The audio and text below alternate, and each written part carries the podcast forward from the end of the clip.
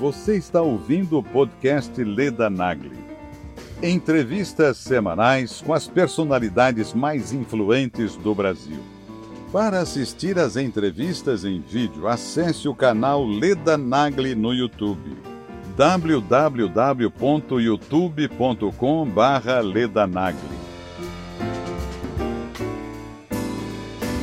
Trata-se aqui de uma mulher de quase 65 anos, daqui a pouco eu faço, uh, escolhendo a Glória. E eu disse que seria uma, um ótimo momento para poder dizer adeus principalmente às novelas, e eu fiz muitas, então será a minha última novela. Eu tinha 27 anos. Se eu tivesse ouvido o coração do meu filho na minha barriga, eu não teria feito o aborto, certamente. Então, uma coisa foi sendo amarrada na outra. Eu voltei para o Brasil paralelo. Quando eu vi, eu estava descobrindo a direita. Eu estava descobrindo que eu era conservadora. Eu estava descobrindo a verdade. Eu queria ser aceita dentro do meu universo, porque acontece muito isso, né? Na, dentro da classe artística, né? Imagina que eu vou ser contra a opinião do Caetano Veloso você contra a opinião do Chico Buarque, você contra a opinião da. Você entende? Eu não posso. Entendo. Preciso ter a mesma opinião deles, não é mesmo? E eu não tenho. Que bom que você veio aqui ao canal Leda Nagli assistir mais um vídeo. Aproveita, faz um comentário, dá um like, avisa seus amigos, compartilhe esse vídeo e fique à vontade para curtir. Estamos aqui para conversar com Cássia Kiss, que está fazendo a Cidália na novela Travessia de Glória Pérez. Cássia Kiss, que tem muitos anos de carreira, uma lindíssima carreira e uma bela história de vida. Nasceu em São Caetano do Sul, em São Paulo, morou em São Paulo, no Rio de Janeiro. É uma mulher extraordinária de posições muito firmes, sempre foi assim. Ah, Cássia! Ê, conseguimos. Oh, meu Deus. Olha, muito sabe qual... bem. É que eu não me sinto uma imbecil fazendo isso. Ah. você não é, não. Podia dizer para você.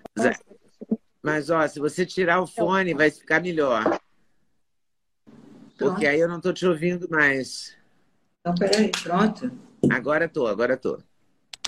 Peraí, deixa eu pelo menos subir um pouquinho aqui esse ano. Eu não, eu, não, não, eu não tenho nenhuma vergonha em realmente não dominar esse universo. Eu, eu vou para outro lugar. As pessoas me dizem... Você domina, você domina o seu ofício, isso que é importante. Menos cinco minutos, então você me desculpe, Leda. Eu sei que você é uma mulher muito ocupada, eu também sou. Imagina, eu estava aqui te esperando feliz da vida. E, na verdade, você domina o seu ofício brilhantemente. A internet é paralelo. É jogo paralelo. Quem domina muito bem a internet é sua autora, Glória Pérez. Ela domina como ninguém. Ela é uma ela é tecnológica, Glória, impressionante. É, eu sou, eu, eu, eu estou muito apaixonada pela Glória, assim, por, eu tenho, tem várias razões. Eu, a última vez que eu me encontrei com a Glória foi ali fazendo barriga de aluguel. Então, são lá 30 anos. Nossa!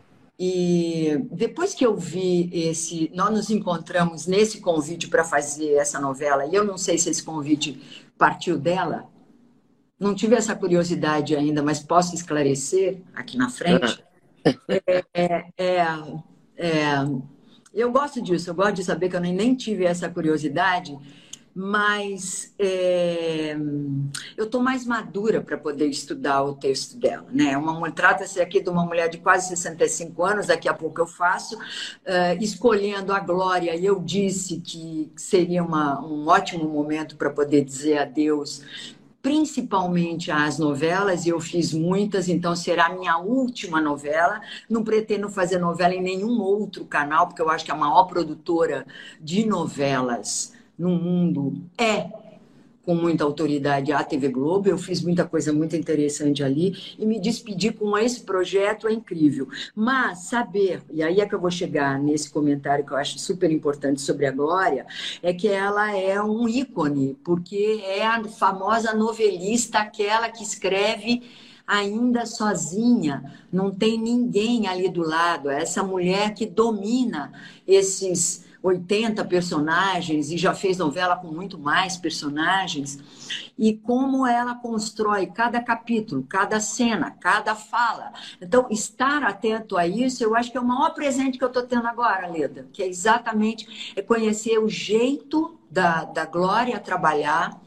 É... Ah, é isso, ganhar essa pessoa. Ela é muito talentosa, né? E ela escreve a novela em pé, isso eu fico impressionada com isso também. Ela fica em pé o tempo todo, é muito louco, né, isso? Eu, eu, eu, eu, eu não estudo sentado, eu estudo em pé. Então eu imagino. Que eu estudo em pé. Eu estudo em pé, eu falo, eu ando para lá e para cá, eu escrevo, eu tanto que eu, eu é, não é de hoje dentro da TV Globo, a TV Globo já não, não usa papel há muito tempo, mas eu uso.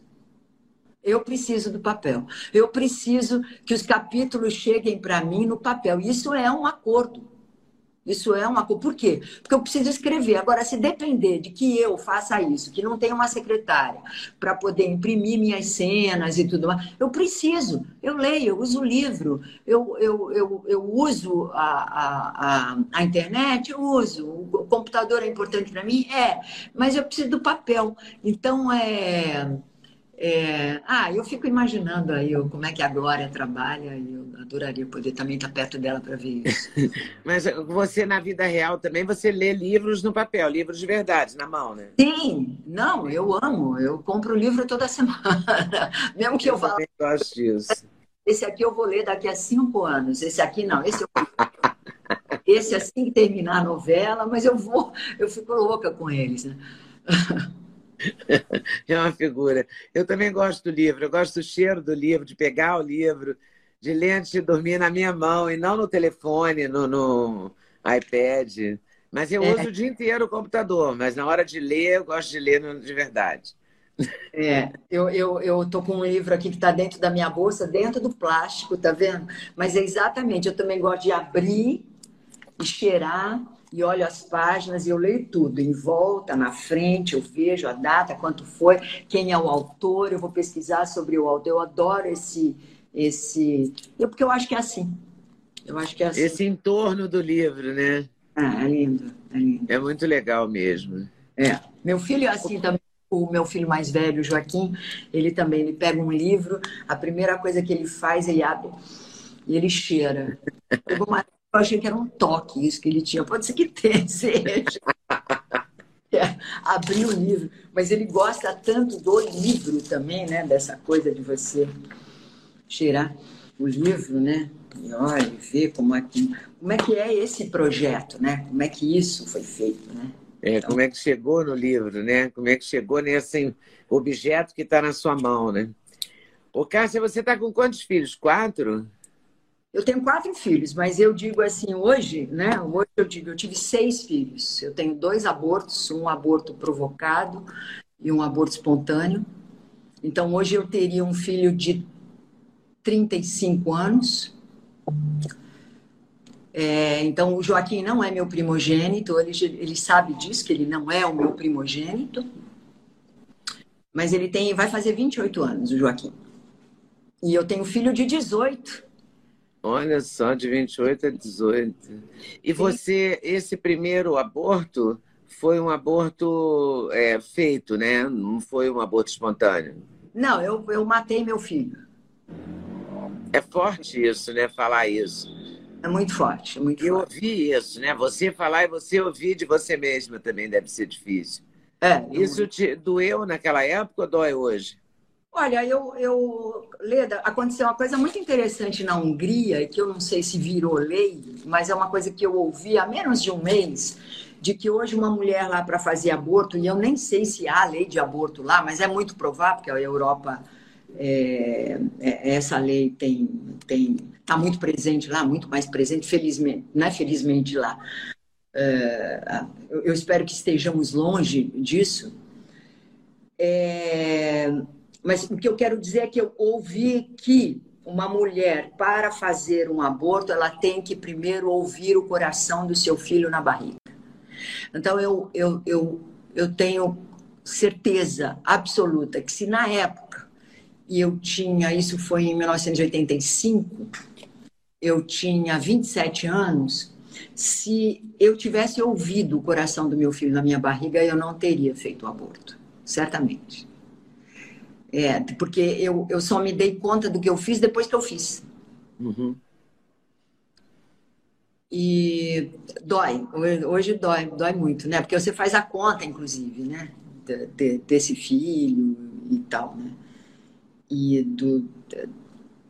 Bom, hoje eu sou madrinha do SERVE em São Paulo, que é um instituto em defesa da vida, né? Pró-vida. E que acolhe é, mulheres em várias situações, né? Desde correr atrás da mulher que está pronta para fazer um aborto, até aquela que, que não vai fazer, mas precisa ser acolhida, está numa situação difícil. É um, é um instituto que, que faz um trabalho, um trabalho, trabalho de salvar a vida. Né? É e você, você já pensou sobre esse, esse aborto no sentido de você não estava preparada para ser mãe? Ou você não tinha noção, ou você não tinha trabalho? O que, que te levou ao aborto naquele momento? É, o que me levou ao aborto foi essa uma vida tola que eu tinha, né? É uma, eu, eu, eu, eu já fazia, eu já estava na TV Globo, eu já estava como uma atriz fazendo ali a minha primeira a minha segunda grande novela, fazendo muito sucesso. É, eu estava vivendo um relacionamento com um homem extremamente interessante, 10 anos mais velho do que eu, mas um homem que tinha me dito, me dito quando nós nos encontramos e quando ele me convidou para nós morarmos juntos, ele tinha me dito que ele não queria ter filhos.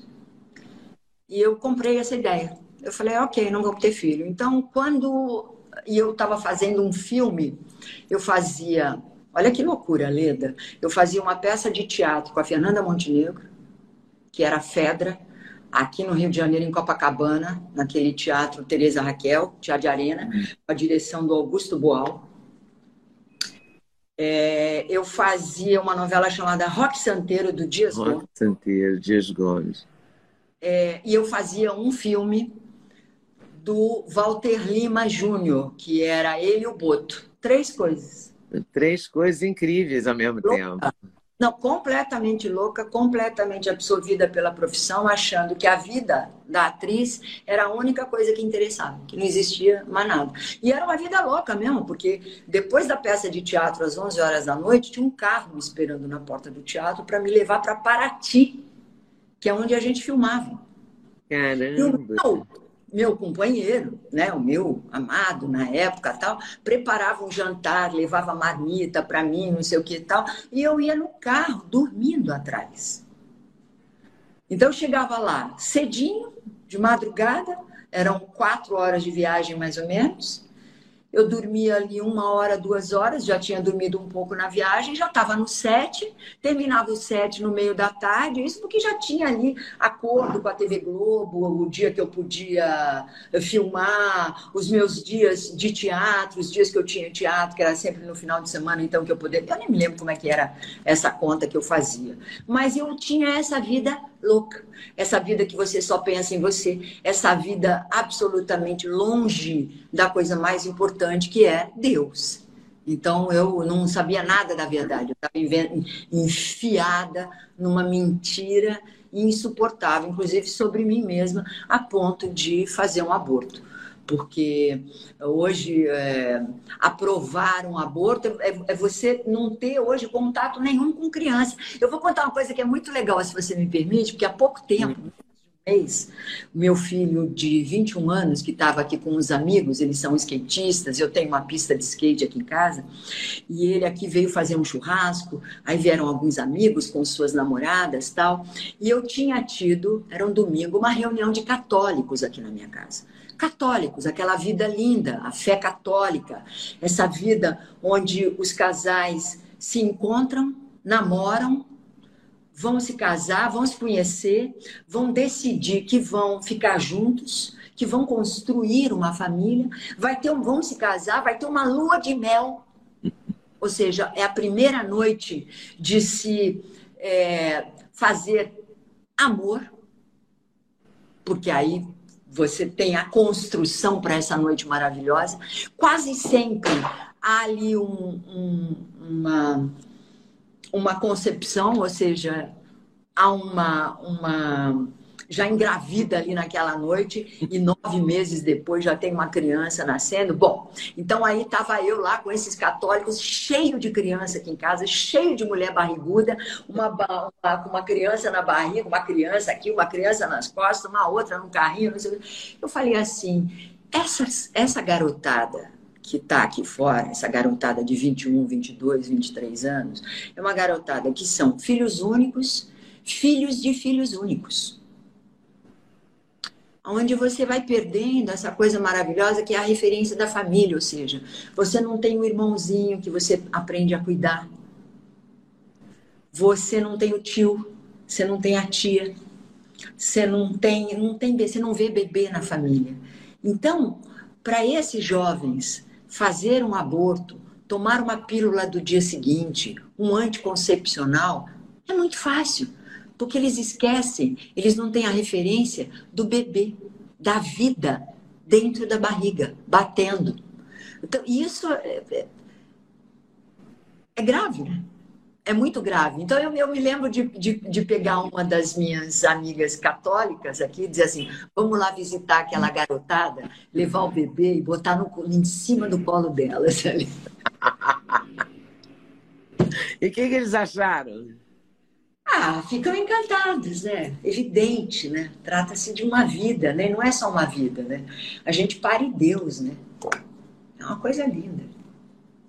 Você descobriu Deus, a religião, a fé, desde sempre ou mais recentemente? Eu venho de uma vida católica. Eu fui batizada dentro da Igreja Católica em São Caetano do Sul, né? Meus pais católicos, né? Eu sou filha de europeus, minha mãe portuguesa, meu pai húngaro é, minha mãe portuguesa porque filha de portugueses nasceu no Brasil. Meu pai húngaro porque filha de filho de húngaros, mas nasceu na Iugoslávia, que nem existe mais. É, mas eu vivi a Igreja Católica, né? Você vai à missa todos os domingos, uhum. coloca o véu, e no sábado eu ia para a igreja para poder ver os casamentos é, fui batizada, fiz a primeira comunhão, com toda aquela, aquele, aquela construção linda, né, de você ter uma uhum. vida. É, com de... todas as, todos Eu... os sacramentos acontecendo, escola, mas, catecismo, né, tudo isso. Você vestiu de anjo, não? Sim, senhora. Eu vesti de anjo, coroei Nossa Senhora muito. procissões, as procissões que eram frequentes, que era aquela coisa linda, né, na porta da sua casa. Né? É. Era um escândalo. Mas eu tô com essa vida cheia de Deus de novo, muito recente, né? Essa pandemia foi maravilhosa para mim, né, Lida? Ela me trouxe a verdade através primeiro de um sacerdote incrível. Primeiro eu eu, eu, eu, eu me lembro que eu conheci o Brasil Paralelo e fiquei assustada quando eu vi que eles eram de direita e não que eu fosse de esquerda, porque eu já estava ali, é, já tinha é, é, me divorciado da esquerda, né, lá atrás, em 2014. É, mas o Brasil Paralelo, quando eu falei assim, esses meninos são de direita, eu, ouvindo falar do Olavo de Carvalho, não sei o quê, eu peguei e caí fora do negócio. Depois, junto com isso, uma coisa vai levando a outra, evidente, né? Eu comecei a ouvir o padre Paulo Ricardo, que é esse sacerdote gigante que fica ali em Cuiabá, e eu nem sei te dizer o que foi que aconteceu comigo, mas eu estava muito dentro de casa com dois filhos só aqui, trabalhando muito, cozinhando, almoço, jantar, cuidando da casa, minha casa é gigante é, duas horas da manhã eu estava aqui ainda limpando cozinha, lavando louça, mas sempre ouvindo alguma coisa. E era quase sempre o padre Paulo Ricardo que me falou do Instituto Borborema, desses meninos lá de cima, lá de Campina Grande, que fazem um trabalho singular. Então, uma coisa foi sendo amarrada na outra, eu voltei para o Brasil paralelo. Quando eu vi, eu estava descobrindo a direita, eu estava descobrindo que eu era conservadora, eu estava descobrindo a verdade. Estava descobrindo que é tudo junto, né? Não é? Uhum. Você não pega esses temas e separa e você dá a costa. É. aqui, e discute isso aqui, depois você dá as costas aqui e discute ali. Depois... Não, é junto, né? É uma coisa puxa a outra, né? É uma coisa. Foi lindo. Foi lindo. Viver isso é, tem sido, né? Eu não saio mais disso, né? Porque eu não, eu não, eu não, eu não estou ao lado da verdade, eu estou dentro, né? Eu estou no caminho da verdade, né? Estou vivendo a verdade, né? Não há como não há o menor risco né, de sair disso. Isso é coisa linda. E isso passou a te fazer uma, um bem muito grande, você passou a ficar mais feliz, digamos assim. Eu passei a compreender que o sofrimento está ali, né? Você sofre, mas você sofre com essa cara, né? Você sofre amando a cruz, né? Você sofre amando Deus, né? Qual que é o nosso propósito, né? Qual é que é o meu propósito hoje como católica, né? É amar a Deus sobre todas as coisas. Né? E, hoje eu tenho um filho dentro da minha casa, dentro dos meus quatro filhos. Hoje eu tenho um filho que está muito junto comigo dentro disso. Né? Hoje ele trabalha no Centro Dom Bosco, que é uma escola de cujo objetivo é construir homens de verdade, né? homens cheios de fé, né?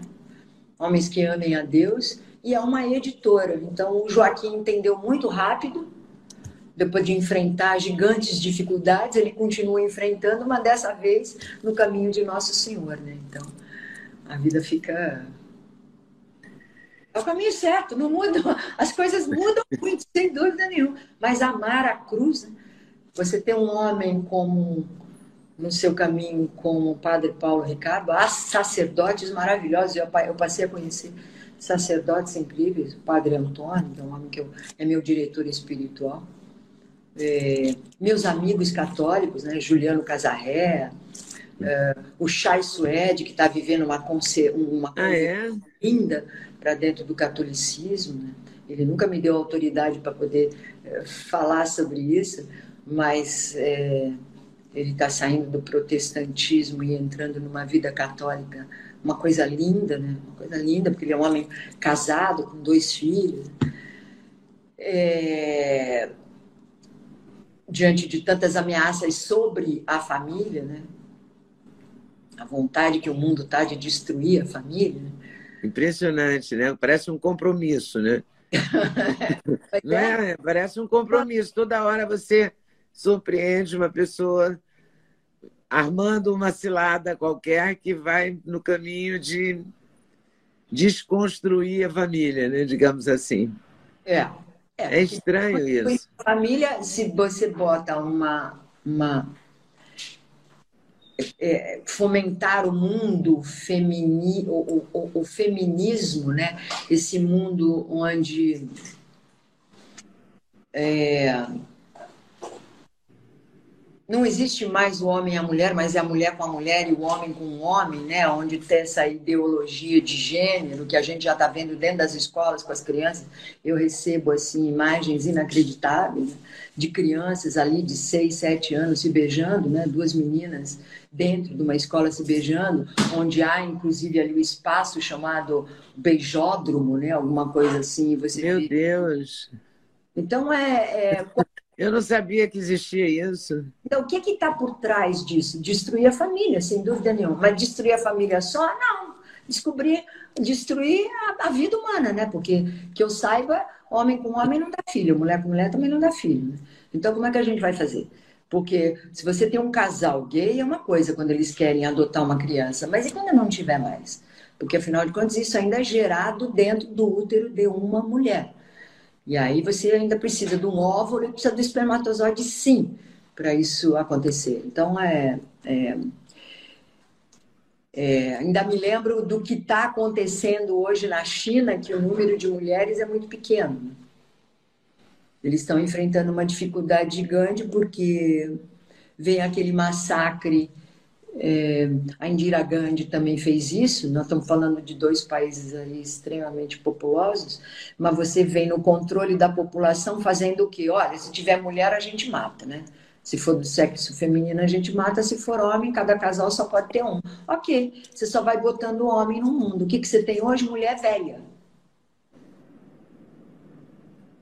É, que não vai poder gerar filhos. Né? Sim. Então, eles estão enfrentando aí uma encrenca, né?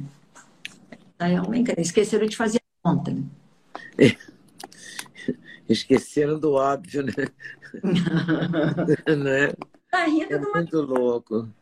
É tudo muito estranho. E você não encontra é, nesse, nesse ambiente que você trabalha muita, muita oposição a essas ideias, a própria religião, a própria fé, a própria posição é, pela vida? Não tem uma oposição grande? Olha, hoje, Glória, eu tô, eu tô com a boca leda. Mais... Eu tô com a boca leda. Mas podia ser a Glória. Eu Acho falei, que ela, pensa, ela perguntaria isso. Leda, eu tô, desculpa, Leda. É, hoje eu tô, tô mais quietinha dentro da TV Globo, né? Porque e muita gente andou dizendo que eu estava pegando ali, petista encostando na parede para poder converter. e não é verdade. Absolutamente. Quem sou eu para poder fazer isso? Né? Sobretudo sabendo que dentro da TV Globo há um reduto ali, inclusive, da esquerda. E, e é... Então hoje eu estou mais quietinha, mas eu tenho ali, eu tive ali meu apostolado, ainda tenho, porque eu carrego meu terço, eu eu me ajoelho em qualquer lugar se eu tiver que rezar, se eu ouço alguma coisa, pode ser um Padre Paulo, pode ser um, mesmo um terço, mesmo uma, uma homilia que me toca se eu estou ali. No início do dia, eu estou sempre colocando uma oração para iniciar o trabalho e tal. E eu tenho uma, uma conduta que faz a diferença ali, porque eu não fico de mimimi com ninguém ali dentro, né, Anitta? eu sou muito reta nas minhas coisas, né? Eu não, eu não existe uma essa esse politicamente correto, ele enche o saco, né? Você para poder dizer uma coisa para uma pessoa, você tem que a pessoa está a um metro de você, você para chegar até ela, você precisa pisar em 550 milhões de ovos sem quebrar nenhum. Então é muito difícil. Eu me lembro que teve um dia eu chamei assim, não tava assim, um, havia uns três profissionais ali, maquiador, cabeleireiro. Eu falei, gente, eu não tenho tempo para ficar de meias palavras com vocês. Eu, eu amo vocês. Eu sou uma católica. Eu, tenho, eu tenho Deus dentro de mim. Né? Eu acredito, eu, eu, eu, Deus está aqui. Então, é, eu, eu não preciso ficar medindo o tempo todo qual é a palavra que eu vou usar para poder ou fazer uma crítica, uma observação, ou, ou pedir para gente. Eu... Entende, né, Leda? É, você sempre foi uma pessoa delicada também. Então, mesmo é, diante de uma pessoa que pensa diferente, você nunca foi uma pessoa assim sei lá o que eu quero dizer. É, eu sempre achei você muito, muito discreta, assim, muito na sua. Nunca foi uma coisa estriônica, sabe, assim, de agressiva. Então isso também facilita um pouco as coisas, né? É, eu sempre gostei da verdade, né? Por mais que eu tenha contado muita mentira, que eu tenha feito muita média, sabe? Muita sabe, tudo é, eu, eu tinha um medo de, de eu, eu queria ser aceita dentro do, do, meu universo, porque acontece muito isso, né? Na, dentro da classe artística, né? Imagina que eu vou ser contra a opinião do Caetano Veloso, você contra a opinião do Chico Buarque, ser contra a opinião da, você entende? Eu não posso. Eu preciso ter a mesma opinião deles, não é mesmo? E eu não tenho. Eu não tenho. Por quê? Porque eu estou com os meus sacramentos em dia. Eu amo Nosso Senhor. Ele está vivo aqui dentro de mim. Então, hoje eu recebi uma coisa, foi muito engraçada, de uma atriz, eu não, vou dizer o nome dela. Uhum. É uma pessoa que eu gosto muito, uma pessoa que a gente conversou muito durante a pandemia, inclusive, e tal. E hoje ela me mandou uma coisa que é, é uma pessoa me criticando na internet. E eu nem vi. Eu não fico correndo atrás de nada disso. Eu não corro atrás nem de ver a novela. Eu sei que a novela tá boa. Às vezes eu vou lá, eu vejo uma coisa aqui, vejo uma cena, vejo uma sequência, alguém faz um comentário e tal, eu sei o que está acontecendo, eu leio os capítulos, que são, é, isso é importante, para poder fazer o negócio andar. É. Então, é, é, aí ela pegou e me mandou uma, uma exatamente isso.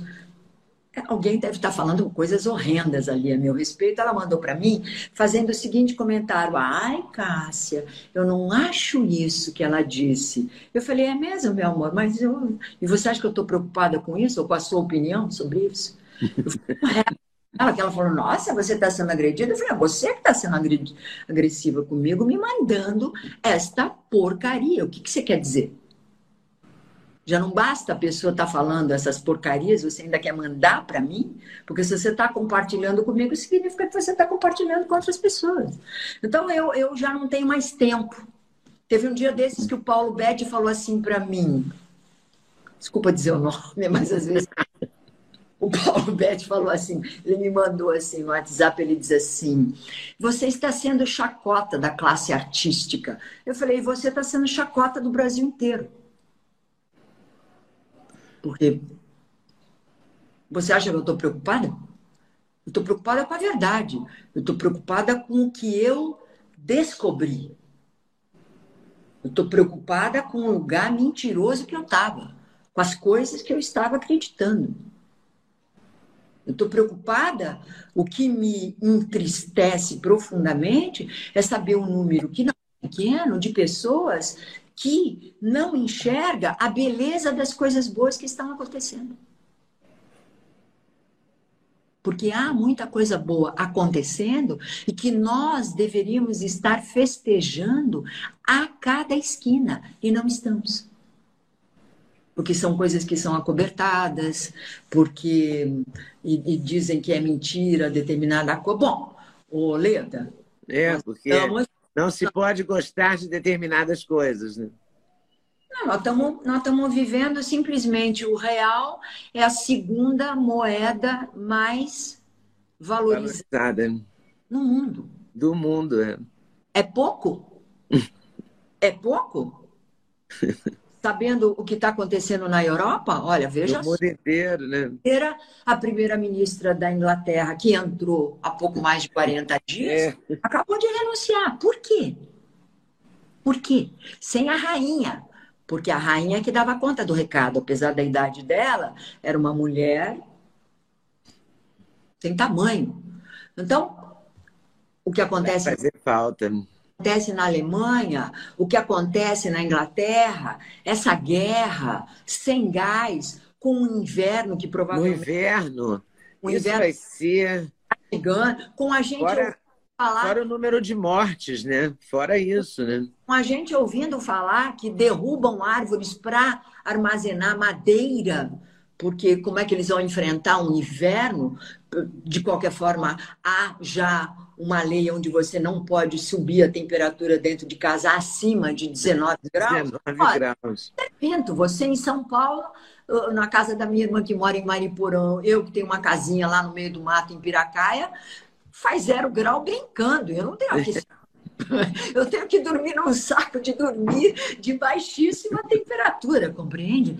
Mas eles vão enfrentar uma situação muito difícil e, junto com isso, uma inflação e tudo mais. O que, que eu quero dizer é que o Brasil está aí, saiam da frente, porque eu estou crescendo.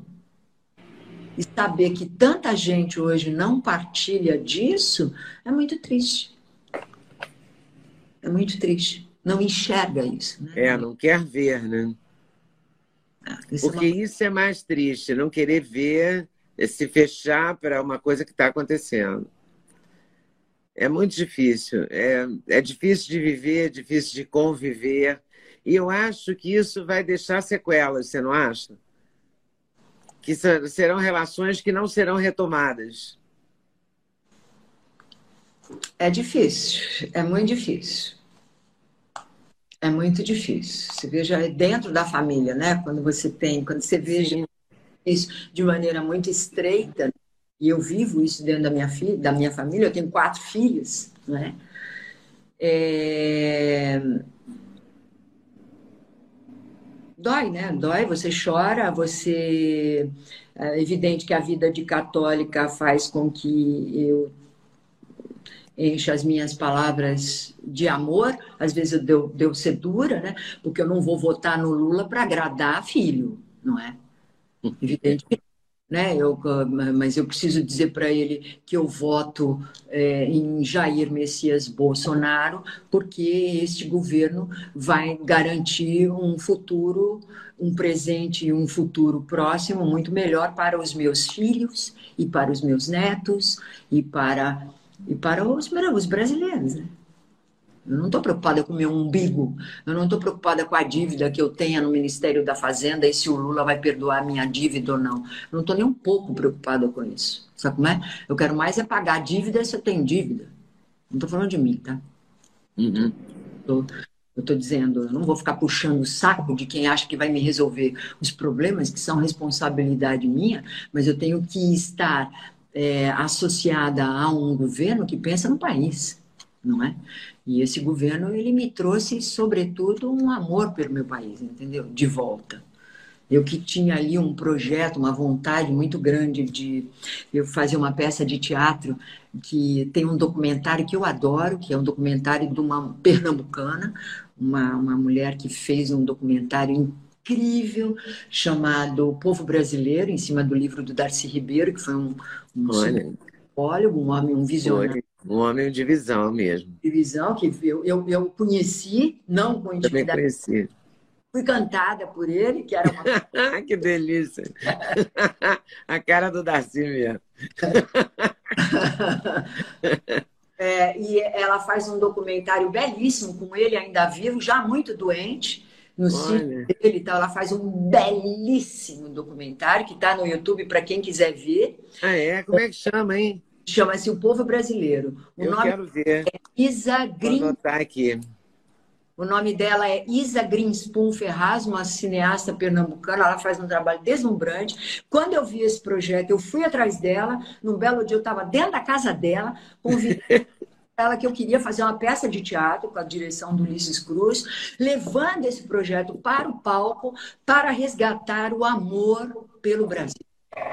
E eu devo... por que, que eu estou te contando isso? Porque este governo. Minha caneta cai. Tá.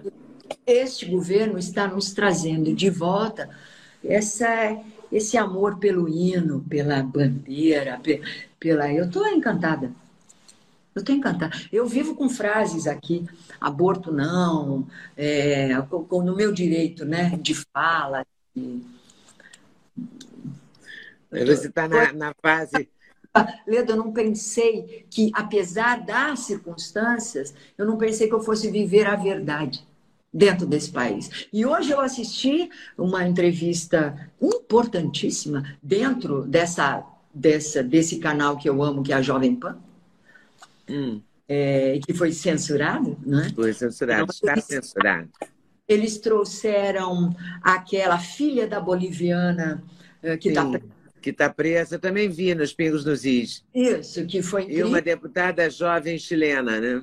Incrível, incrível. A entrevista foi incrível. Você veja que a não está deixando barato esse negócio, né?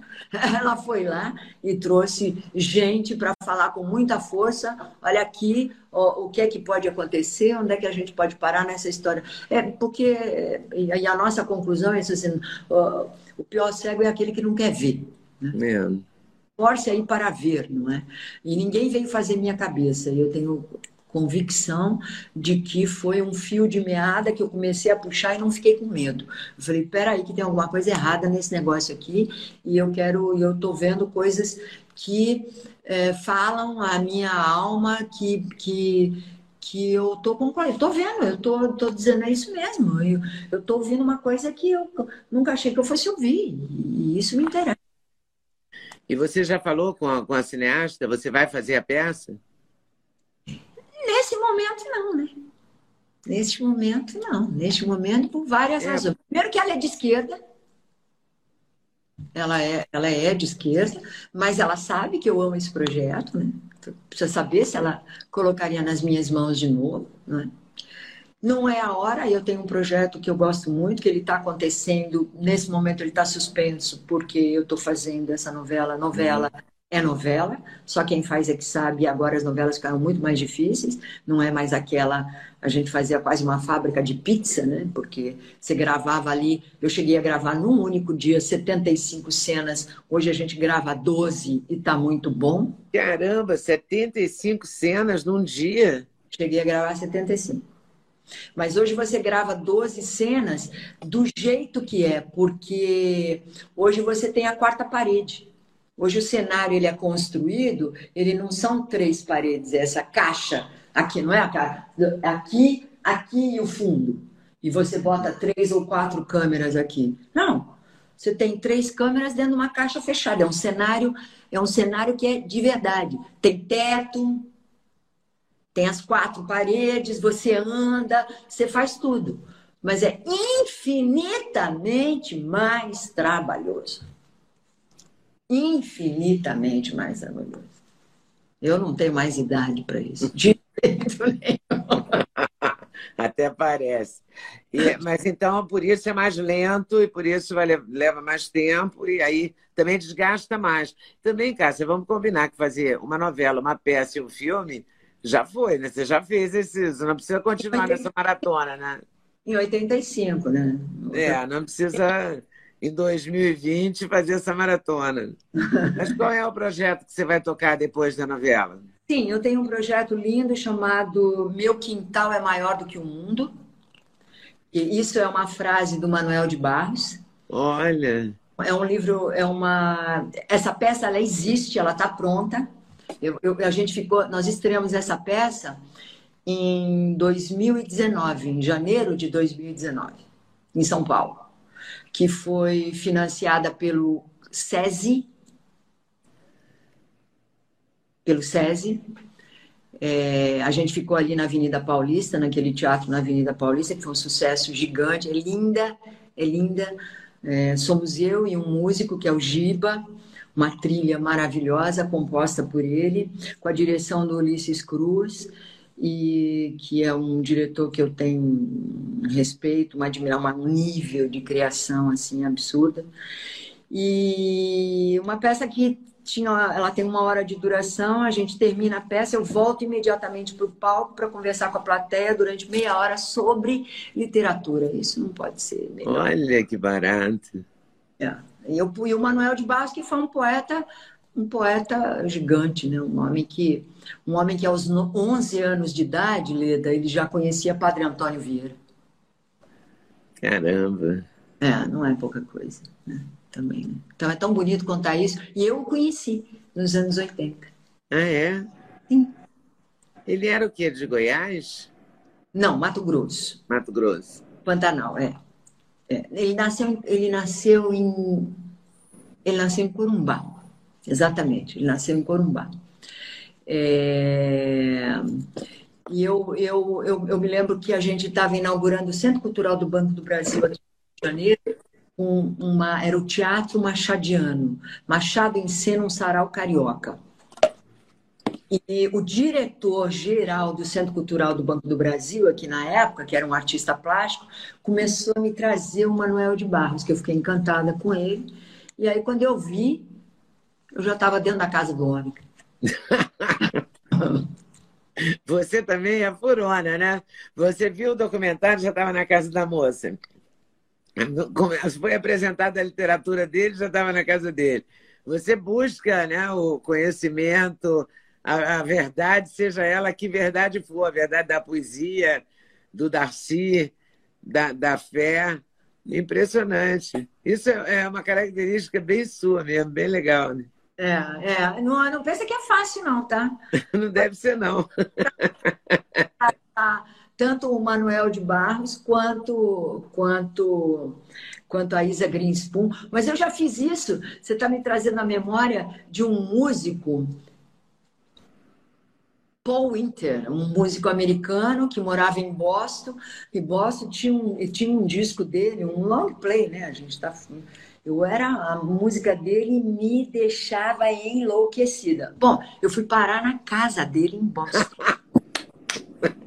Não estou falando? Como é que você chega assim na casa? Você vai buscando até encontrar a pessoa? Eu, eu, eu, eu, eu tem umas coisas muito engraçadas. Isso está me trazendo memórias muito interessantes. Em São Paulo, e chegou no Rio de Janeiro também, aqui há o festival, há o Rock in Rio. Eu tive no Rock in Rio em 85 o primeiro.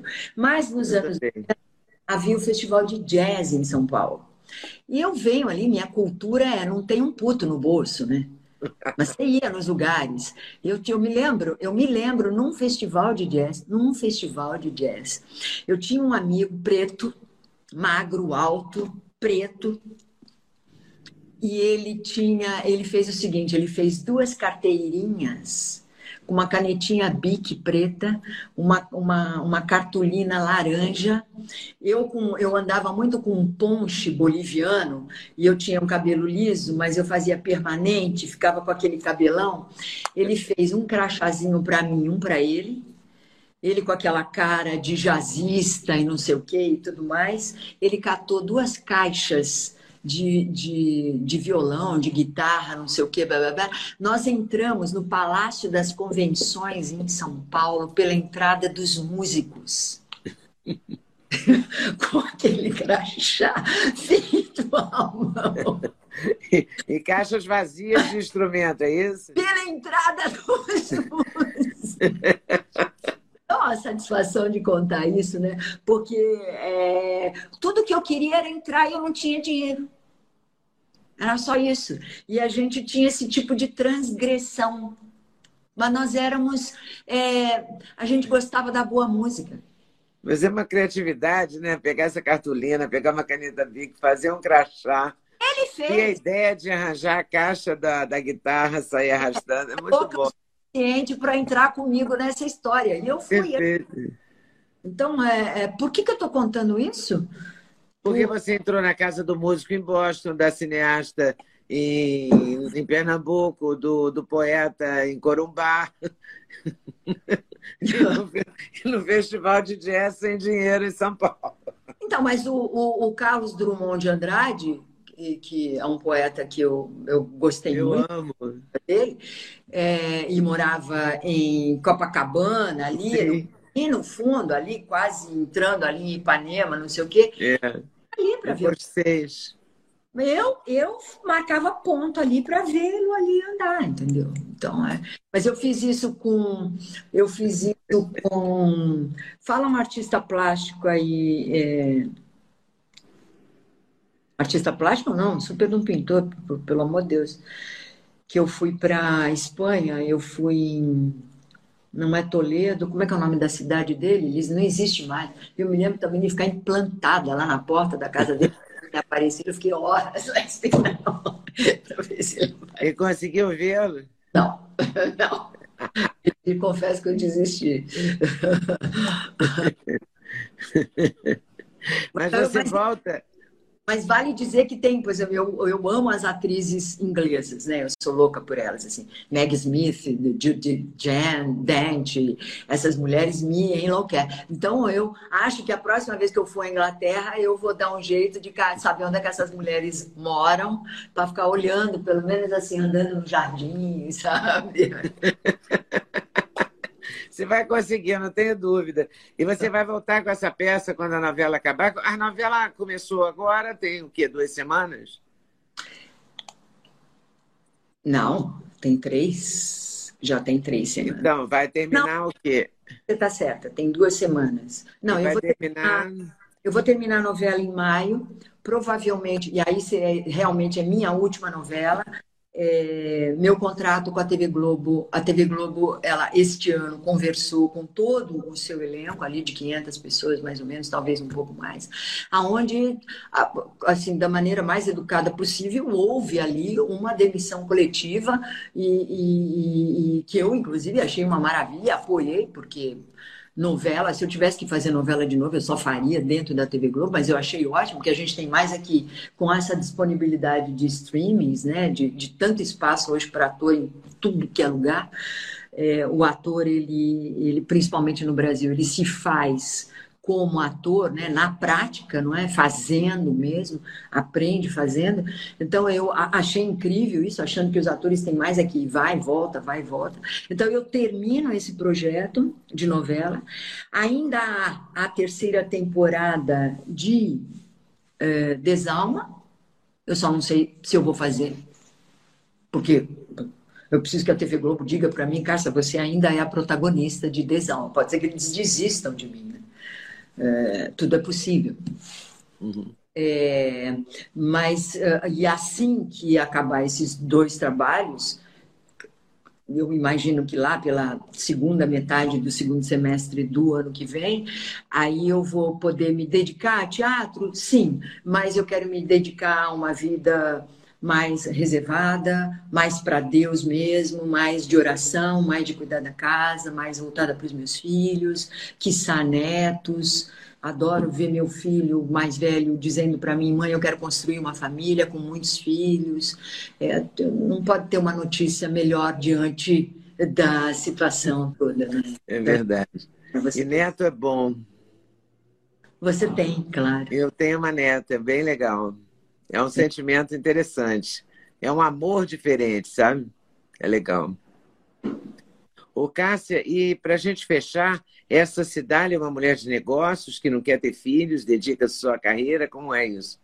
Não, essa é, a Cidália é uma mulher de negócios que não ovula mais, né? é porque ela tem 65, não é isso? eu acho que ela tem 80, né?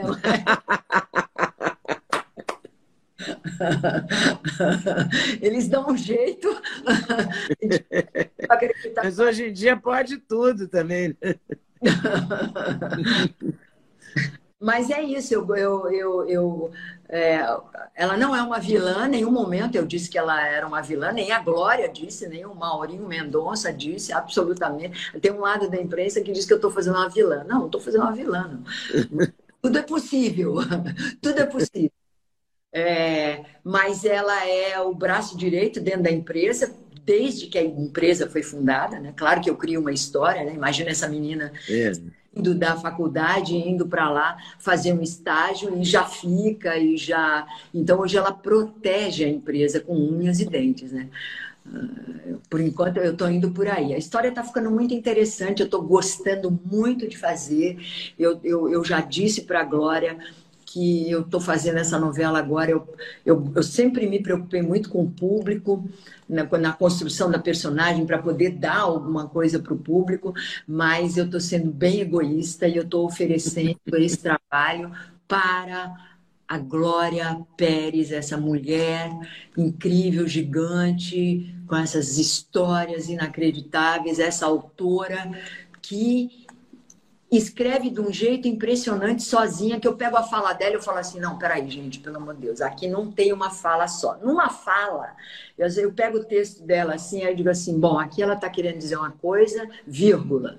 Aqui outra coisa, ah, mas eu preciso separar aqui também. Não, ah, o que, que ela quis dizer aqui? É, não, isso aqui eu estou pensando que eu vou poder jogar fora? Não, eu não posso.